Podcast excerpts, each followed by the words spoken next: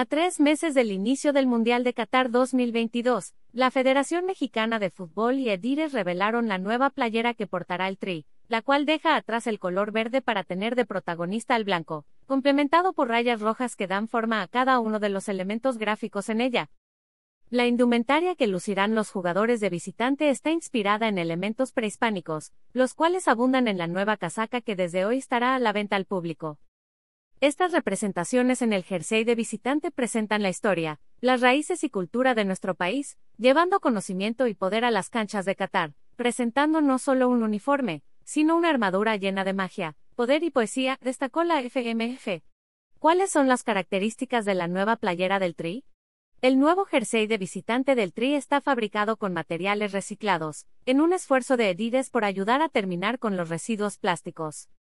Además, cuenta con la tecnología Heat Ready combinada con zonas especiales de enfriamiento diseñadas para mantener frescos a los jugadores durante los partidos. En su diseño, la playera incorpora elementos gráficos como el cuerpo de serpiente de Quetzalcoatl, así como el logo de Edides y el escudo del Tri. ¿Cuándo estrenará la nueva playera el Tri? No tendremos que esperarnos hasta el Mundial para admirar cómo luce la nueva playera de visitante, ya que el Tri la portará para el partido amistoso ante Paraguay en Atlanta, Georgia, el próximo 31 de agosto. ¿Cuánto costará la nueva playera del Tri de visitante?